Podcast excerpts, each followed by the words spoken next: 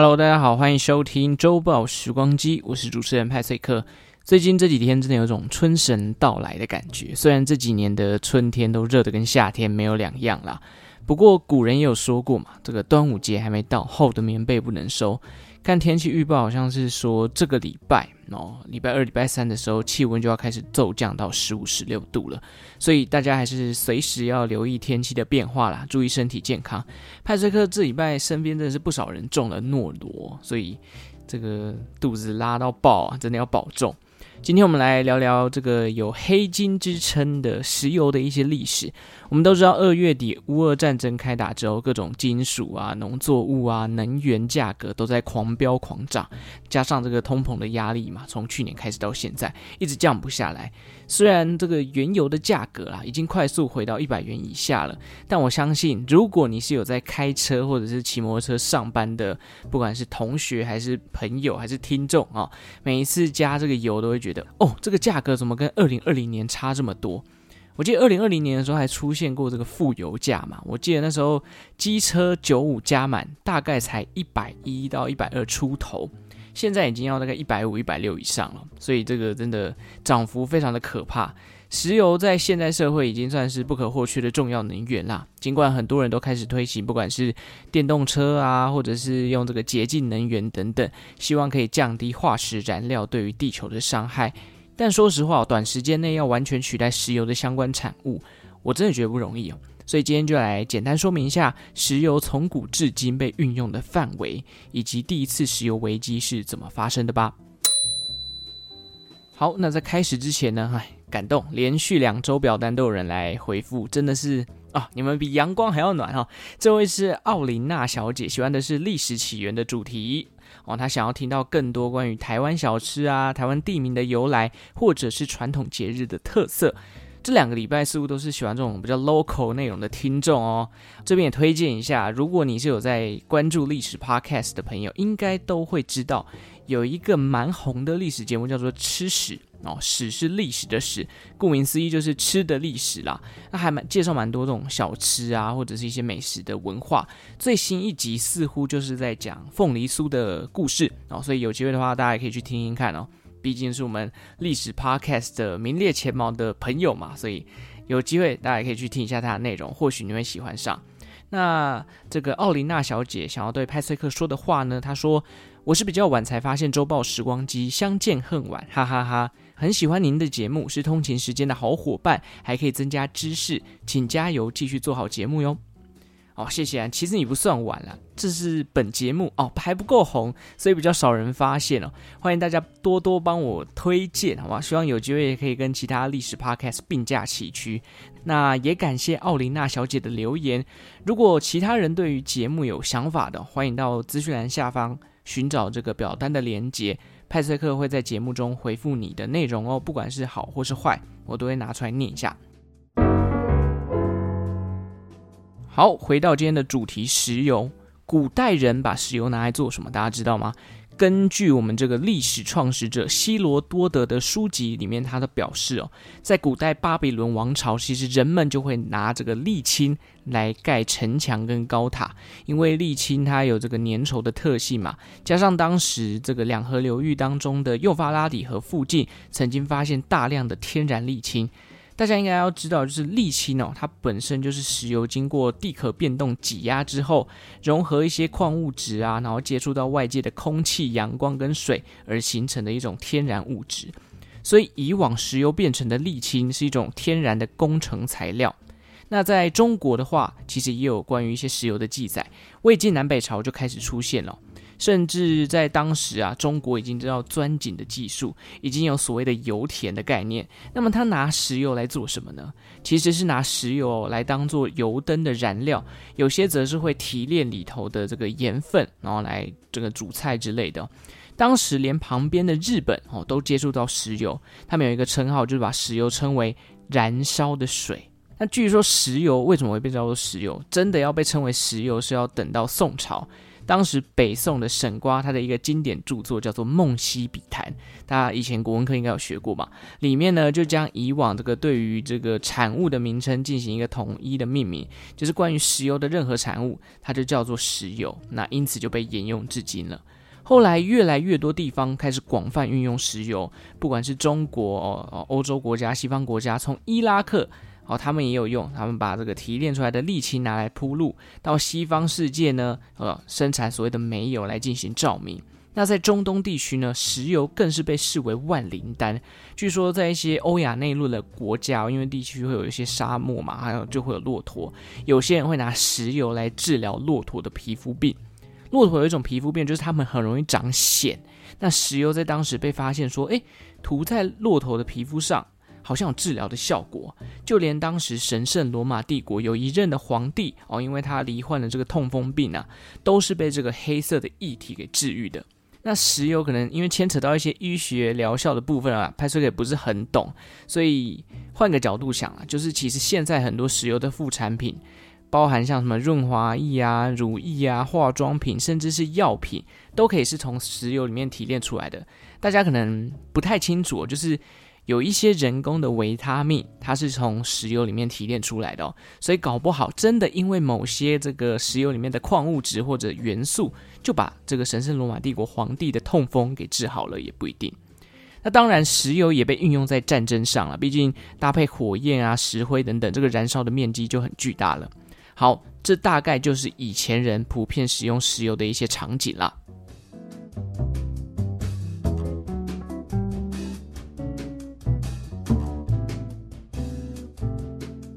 那到了比较近代哦，十九世纪中期哦，人们开始学会从煤矿当中提取石油的方法，于是就开启了一座座的油矿厂。最一开始从加拿大到东欧的波兰，接着钻油井啊、炼油厂啊等等就出现了。当时全世界大部分的石油都来自亚塞拜然的首都巴库。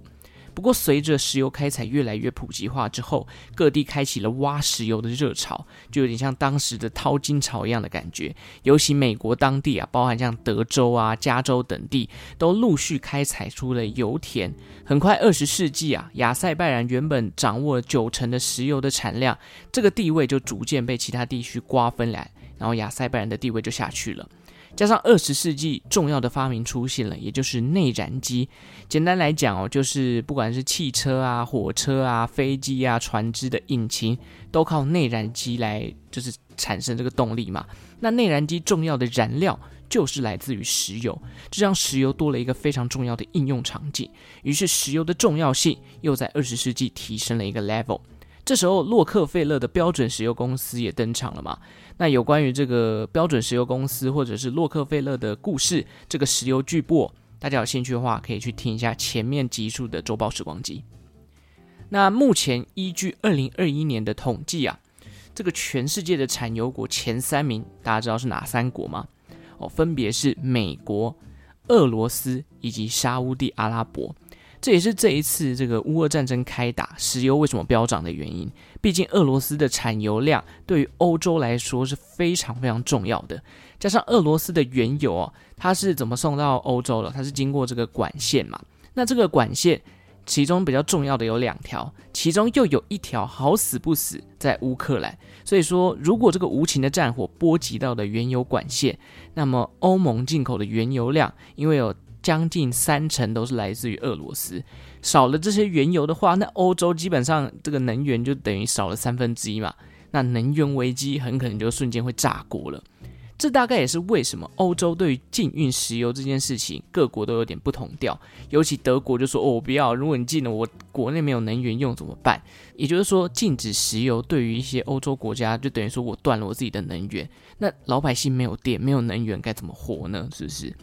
事实上，禁运石油如果越来越多的国家加入的话，譬如说亚洲啊，或者其他地区真的加入这件事情，那有可能会发生什么事情？就是引爆能源危机嘛。毕竟第一次的石油危机就是从禁运石油开始发生的。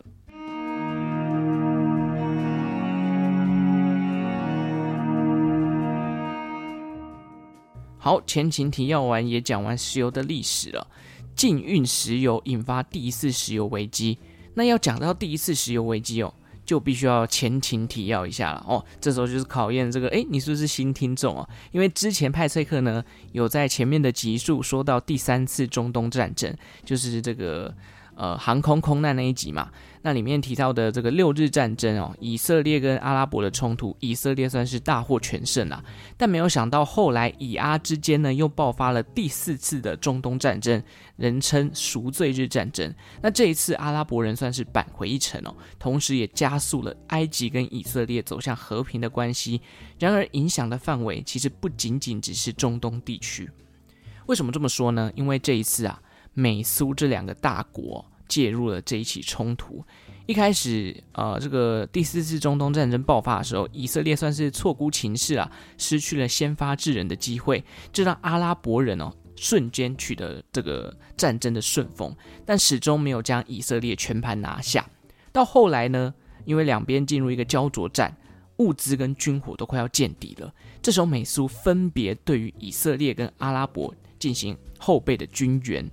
那一开始，苏联其实很快就跟阿拉伯联军给联系上了，比起美国可能提早了好几天，甚至好几个礼拜就开始进行这个物资的分配。但是苏联跟阿拉伯的效率哦，在当时其实有一点比不上美国啦，没有那么好，导致运输机在物资配送上面呢，其实有 delay 许久。那以色列眼看说，哇，那这个敌人开始有后备的资源进来了，那我们该怎么办？我们已经就是弹药都快要见底了，再这样下去，我们一定会输。所以他们只好。恳求欧美国家来帮助他们，然而欧洲国家全部对于以色列这件事情无视，因为他们认为，诶，这是你们中东的问题啊，不关我们的事。后来只有美国跳出来，那老大哥就答应军援以色列，毕竟苏联帮了阿拉伯，那敌人都出手帮助敌人的敌人呢，那我这时候呢，就只好趁机来会一会我自己这个最大的死对头苏联嘛。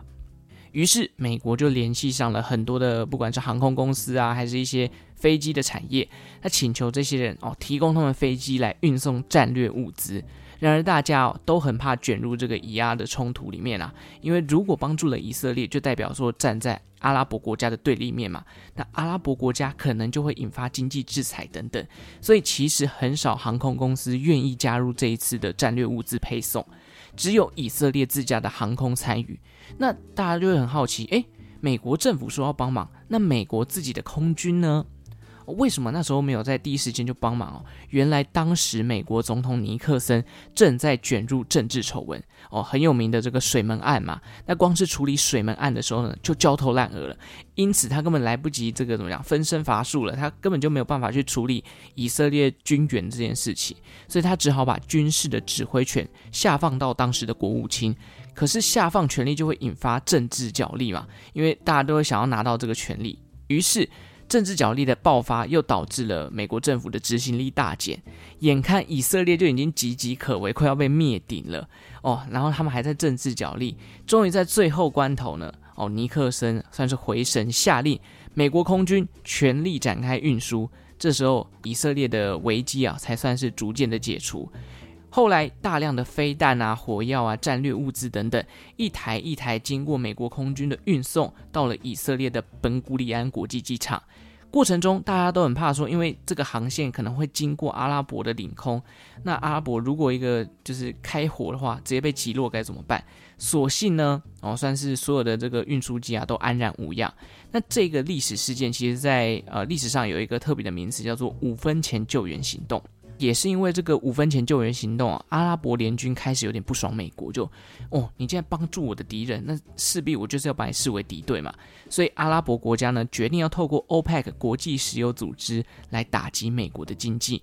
第一次的石油禁运就正式登场了。这个 OPEC 呢，暂停出口石油到美国，以及暂停所有的石油出口到那些默默帮助以色列的其他国家，包含像是英国啊、日本、葡萄牙等等。要知道，美国当时国内的原油需求啊，其实十分庞大，光靠自己国内生产的产量根本不足以应付这个里面的需求。这也是为什么美国还要进口国外的石油来用。那没有了石油会会有什么问题？其实就是会引发没有能源嘛。那缺乏能源的国家，在国内的生产动力就会大幅降低，国内生产的动力下降。就会导致国内生产毛额降低嘛。于是美国当时的 GDP 就开始下滑，连带着影响到了亚洲、欧洲等地区。那市场上呢，也因为这个 OPEC 它供给量的石油减少了，导致价格开始上涨。原本每桶石油的价格在当时哦才三美元，后来涨到了快要十二块，整整涨了快要四倍的涨幅，真的很可怕。不过现在听起来，十二块的石油跟现在一百块，这个差距还是很大，所以真的是通膨好好严重啊。